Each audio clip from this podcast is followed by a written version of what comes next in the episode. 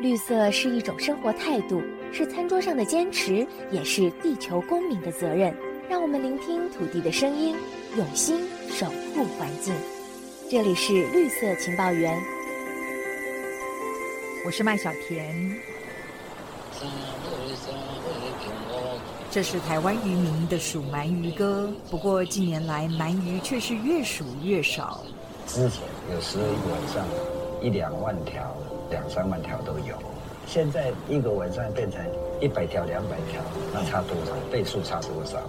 日本鳗是东亚重要的经济鱼种，目前鳗苗主要是靠野外捕捉。今年的渔季已经接近尾声。台湾、中国、日本和韩国的渔民都感慨捞不到多少鳗苗。日本鳗早就被列入濒危物种的红色名录。鳗鱼荒的背后有多少灾难没被看见？今天我们邀请两位长期投入鳗鱼研究的专家来聊聊。第一位是曾经担任东亚鳗鱼资源协议会会长，同时也是台湾大学渔业科学研究所名誉教授曾万年。曾教授您好。你好。接下来是台湾大学渔业科学研究所的教授兼所长韩玉山，韩教授您好。哎，你好。韩教授，这一季的东亚的鳗苗啊出现大欠收的状况，您预估今年的总捕捞量可能创下历史的新低位吗？目前为止，根据这两天最新的消息，大概整个东亚的捕捞量大约是十七公吨左右。那我预估今年的总捕捞量，因为整个东亚还有大概一个半月的时间可以抓，最后的总量预估应该会在二十五到三十公吨之间。那过去的历史低量是在二零。一三年那时候大概是二十公吨，所以应该是不会创下历史新低，但是也是在历史的低水位区。那鳗苗长期来看，哦，我们知道鳗苗是日本鳗苗，它的趋势是向下的，非常的明显。我们，跟五十年前相比的话，现在资源量大概不到过去的百分之五，但是在长期趋势是向下的过程中，它年间的波动很大，年跟年间的差异有时候差到三倍以上，但是整体的趋势确实是往下掉。曾教授，您看到当前东亚的蛮苗的资源是不是已经呈现大幅锐减的趋势了呢？没有错，因为日本鳗、还有美洲鳗、还有欧洲鳗啊，三种北半球的温带鳗啊，在一九八零年以后呢，它的整个资源量急速的下降，下降到目前只有一九六零到一九七零年的百分之十左右。那这个数字是什么意义呢？这个已经到了生物生存的警戒线，所以这个是非常严重。问题那延续到目前哦都没有回升的迹象。那比如今年二零零三年，也就是从去年的十一月到今年的二三月初的捕获量啊，整个东亚四个国家，台湾、中国大陆、韩国、日本哦，急速的下降。韩教授，所以今年东亚四国普遍都出现大欠收的这样的一个情形啊。是根据过去几十年的长期统计，日本鳗苗在四国的比例，中国大概占了百分之五十五到六十，那日本大约占了百分之二十五，台湾跟韩国大概各占百分之五到十啊。这长期来看是这样的一个比例，而且形成一个正相关。也就是说，今年如果大欠收的话，不太可能某一个国家丰收，应该大家都不好。二零二零年左右，其实东亚它的捕捞量是高达八十三点七吨，为什么会有这么大的波动？牵涉到鳗鱼的生活史非常复杂，因为日本鳗在马里亚纳海域附近产卵，那孵化的这个幼鱼叫做柳叶鳗，它顺着洋流做长距离数千公里的漂送，趁着这个北赤道洋流跟黑潮来到东亚地区，它主要分布在台湾。中国、日本跟韩国四个地区，那所以它中间经过了很长的输送期。然后呢，鳗鱼它是在河川跟河口长大，长大之后它又要长途跋涉回到马里亚纳海域产卵，所以它的生活史的跨距啊非常的长，空间的跨距非常长，所以中间会影响到它下一代产出的因素就非常的多。比如说今年有多少的要降海产卵的鳗鱼，这也是一个未知数。然后有多少鱼可以成功的游回马里亚纳附近海域的产卵场，这个也是一个偏因。然后有多少可以成功的。交配孵化，然后在这个过程中，在幼鱼柳叶鳗在输送的过程中，它输送的那个顺不顺利，或者是它的掠食者多不多，或者它的食物多不多，这中间有好多好多的因子。如果这些因子刚好都是正向的话，那今年可能就会相对丰收；如果这些因子都是不大有利于它的话，那就会造成欠收，所以它的波动就会变得很剧烈。您看到目前东亚个股它的捕捞的强度是不是都远超过了临界值呢？是，虽然我们各国对鳗苗的捕捞有一些管制，主要就是捕捞鱼期的限制。比如说台湾从十一月到二月只能捞四个月，但在十一月到二月这四个月，主要就日本鳗的鳗苗来游量就占了一年的九十五趴，所以等于几乎都几乎都抓光了，所以能够保育的数量很低啊。啊，不只是台湾，中国大陆、日本、韩国都是一样，他们虽然都有规定鱼期，但事实上都太宽松，所以真正有保育到的鳗苗数量远远不够，这是一个很严重的一个问题。如果从现在在未来的十年、二十年不介强力介入来遏制它资源量继续下降的话，那大概十到二十年间会很严重的后果。我们就可能会面对无鱼可抓的处境。没有错。所以，曾教授，过度捕捞是日本鳗资源它锐减的重要因素。那当然了，其实哦，这个鳗苗东北亚这四个国家，嘴巴在讲说保育保育，哪一个国家在保育了？我有个统计表，今年如果抓一百只，就养一百只，都没有回到天然呢。因为你抓起来养了以后，就到人的嘴巴去了，这个鱼都没有机会去产卵，没有办法繁殖，所以这个养殖啊，对天然的资源是伤害非常大，资源已经在下降了，就只能是火上加油了。所以我们说，整个鳗鱼资源下降的原因啊，最主要的还是过度捕捞了。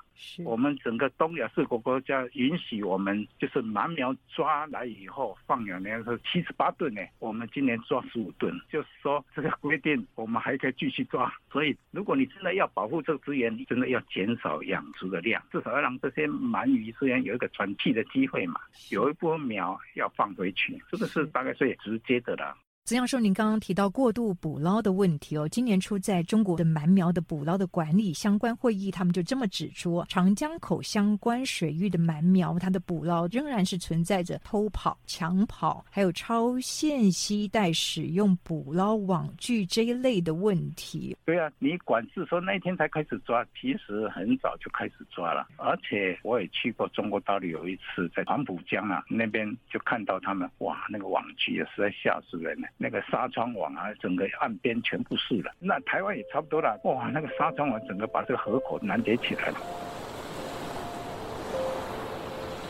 韩教授，我们以七地来看的话，现阶段日本鳗它面临了哪一些生存威胁呢？日本鳗自然量减少的其中一个很重要的因素，是它的栖息地被破坏。因为日本嘛它必须在河川或河口来生长，直到江海会有，所以河川跟河口的生态环境对它讲是很重要。可是过去几十年，整个东亚地区对河川生态的破坏非常的严重。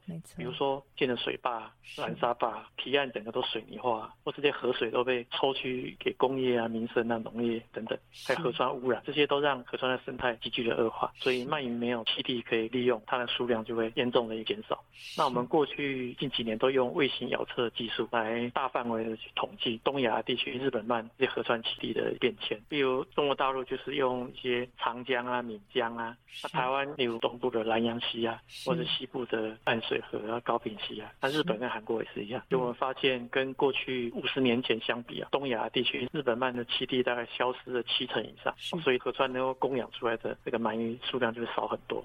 那没有这些种鳗的话，当然就它就生不出下一代，所以是鳗鱼资源量减少。长期下降，其中一个非常重要的一个主因。那我们知道，其实长江流域它盖的非常多的水库大坝，这一部分会对鳗鱼造成什么影响？对，这主要是会影响到它迁徙回游的一个路径。长江是一个非常大的河系，那它的支流非常的多，就跟长江相连，小支流大概上千条。那现在中国大陆因为防洪的关系，在所有长江的支流啊，全部都有设拦河堰，全部把它堵起来。这些鳗鱼本来可以自由的到长江的主流，然后到千百条的分支流去栖息成长，那现在全部把它堵住了，然后它的栖息地可能就大大降低，啊，所以它只能在长江的主流这边栖息，那支流它都上不去，啊，所以对它的栖息地的面积啊有很大的一个影响。是，所以存在各种栖地的威胁。没有错啊，长江大坝一建的话，这个鳗鱼是不能爬上去的，河川的生态都改变了。还有那些珠江啊、闽江啊，沿岸都有开发哦，对啊？河川污染这个是蛮严重的问题。我在台湾也测到这个鳗鱼的鳗线里面，那个耳石里面有铜呢。就是台湾，如果你几个河口摊开来看的话，靠近那个张滨工业区那里啊，废五金里面有铜的，那耳石里面有很铜，那也是很严重问题，都可以在鳗线测出来，重金属污染。中国沿海河口的这一些鳗鱼，可能同样都有有重金属污染的问题。对重金属污染，还有其他的采矿啊，那个马达加斯加的鳗鱼叫做莫桑比克鳗啊，在非洲种的。是，你知道那鳗鱼里面耳石里面有宝石的成分啊？哇，那种宝石叫天青石。是，那我就很奇怪，这鳗鱼这耳石面矿石的成分啊？后来去追究才知道，那边有一条河川哦，在开采那个时候天青石矿石了啊。那个宝石，宝石主要是碳酸钙，宝石的成分啊，元素啊，正好可以跟钙的一些元素取代了。是，那么曾教授，您看到气候变迁对于鳗鱼又带来了哪些新挑战呢？全球气候变迁的影响的层面非常的广，那你要看它是影响鳗鱼的生活史的哪一个阶段。好像鳗苗的话，海流路线改变的话，那你这个鳗鱼输送的途径呢被扰乱了，那就是这一些鳗苗它变成迷途的鳗苗，对不对？对对，就走上不归路了。有时候就被这海流带到外洋去的话，那就走上不归路了，所以就找不到它产。船长就回不到故乡啊。今年是反盛一年呀，海流跟平常正常的不一样。啊，你如果海流减弱的话，它根本从产卵场那边输不过来啊。那海洋生的话，如果鳗鱼产下来卵呢，那卵壳它很薄，那就没有保护力了，对即使受精，它可能后面会畸形了。再来看陆地上它生长的这个河川的环境，气候变迁，温度太高了，也许那个芦苇没有了，等等啊，也许这鳗鱼长不好了，它本来七年就成熟，就要下去才能，成熟期也延后了。如果干旱了没水的话，那鳗鱼是没办法生存啦。哦，这个是影响层面非常的大。韩教授，我们知道其实现阶段是不是鳗鱼的养殖这一部分，它的鳗苗只能来自于野外，它没有办法经过人工养殖，为什么？鳗鱼的这个人工繁殖非常的困难，市场已经做了超过半个世纪了。那虽然目前在日本二十年前已经成功，韩国二零一三年也成功，那台湾去年也有成功，但是都是在实验室的成功，那没办法大量的商业化量产，因为它成本还是太高太高，所以人工繁殖要能够商业化量产，估计至少还要一二十年，还要这么久的时间，可是缓不积极，所以在这一二十年，我还是得把资源的管理做好。中国在这部分没有跟上脚步嘛？因为中国是养殖鳗鱼的大国，在养殖技术这一部分可能还比不上。过去在人工繁殖也有投入很多的心力，但是一直没有成功。那最近几年比较没有听说他们继续在做。现阶段东亚各国它的鳗鱼的保育和管理有哪一些缺口？第一个就是捕捞的管制力道不够强，各国都是用捕捞鱼期来管，但是鱼期太长了。一般来说，至少你要让百分之三十、四十以上的鳗苗能够回游到河川中去成长。那以东亚各国目前这种捕捞的强度的话，恐怕都超过了八九成，是远远超过一个合理值。所以这样子的一个状态下，鳗鱼资源要能够永续，这非常困难。我个人是很悲观的一个看法，所以一定要进一步加强管理的力道，才有可能阻止它继续下降。是，除了鳗苗需要管理之外，另外一个很重要的就是河川中的大门，河川的种鳗也非常的重要，因为它是产生下一代的一种鱼啊。那目前各国对种鳗的保护啊，事实上力道也不够，虽然都有一些管理的措施，比如说我们台湾有设一些鳗鱼保护河川啊，这几条河川不能抓鳗鱼。那日本也要规定一些捕捞的鱼期啊，某些它降海回游那几个月不能抓。那其他国家也有相似的一个做法。中国呢？其实强度都不够。中国主要在捕捕捞鳗苗上有限制，捕捞大鳗方面的话限制比较少。目前最重要限制就是长江禁渔十年。是，他从前年二零二二年的一月开始禁止长江捕捞任何的鱼类，所以这是目前最大规模的试验。我希望它能够成功。但是整个东亚对种河川种鳗的保护的力道还不够，因为我们已经抓了太多的鳗苗，所以更要保护那个仅有的这些种鳗。所以我我每次在国际会议上都会呼吁，希望各国啊都能定个规则，禁止捕捞河川里面的种鳗，一直都不要抓，一直都不要抓。嗯，这是目前最快速的一个管理的方法。曾教授，那么这当中您看到什么缺口呢？有什么缺口？该管制的时间你让他去抓啊，没有蛮苗是你开放，至少要缩短那个捕捞的时间啊。而且这其实应该是东亚四国都必须同时都一起缩减这个捕捞期。你讲对啊，因为这个鳗鱼是一个国际共同利用的一个资源呐。你光一个国家保育这没有用的，尤其是中国大陆要非常的认真执行的话，对这个鳗鱼是最有用的，因为他们抓的鳗苗是占东亚四国的百分之六十五以上的了。中国大陆要认真做起来的话，大概是过度捕捞问题就可以解决了。